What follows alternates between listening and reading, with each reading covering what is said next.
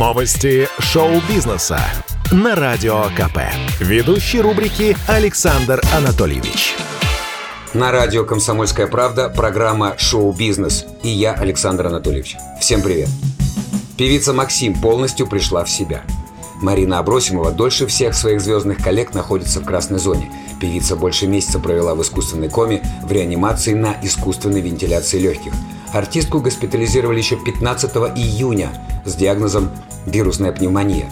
Болезнь у Марины развивалась по худшему сценарию. Поражение легких росло, сатурация, уровень насыщения крови кислородом была низкой, возникли проблемы с дыханием.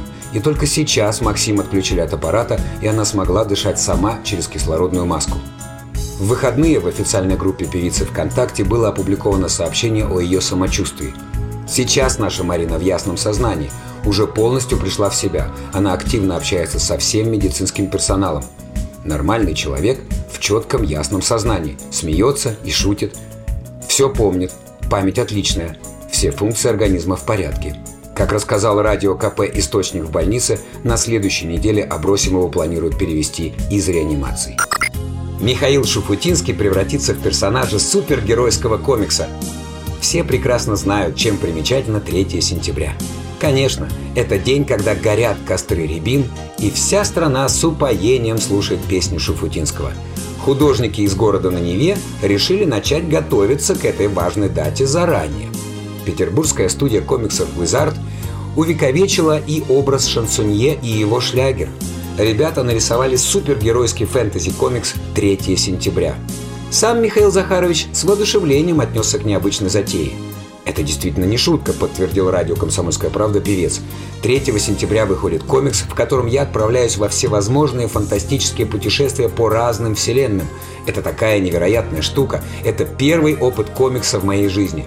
Хочется скорее почитать и посмотреть его. По сюжету Уставший после корпоратива 3 сентября Шуфутинский едет в номер отеля. Он очень зол, потому что весь день его преследует мем про эту песню. В сердцах он восклицает «Лучше бы этой песни вообще не было». Ложится спать, а просыпается в мире, где никто не знает, кто такой Шуфутинский и что за песня такая 3 сентября. Путешествуя в петле времени, Михаил Захарович пытается разобраться, что происходит вокруг, и натыкается на положительных и не очень персонажей. Розовых сов в пиджаках, похожего на шансонье робота, однорукого андроида, свиноподобного мутанта и так далее. Ждем премьеру и уже сейчас начинаем подпевать. Я календарь переверну И снова 3 сентября На фото я твое взгляну И снова 3 сентября Барабанщика американской группы The Offspring уволили из группы за отказ вакцинироваться. Ударник знаменитых панков Пит Парада негодует. Его не только отстранили от гастролей, но и запретили приходить в студию. Сам музыкант свое нежелание прививаться объясняет рекомендацией врача. По словам самого Парады, он уже переболел COVID-19 и уверен, что сможет снова победить инфекцию. При этом барабанщик не уверен, насколько хорошо он перенесет вакцину. Пит с детства страдает от синдрома Гиена-Барре, заболевание, при котором иммунная система человека поражает собственные периферические нервы.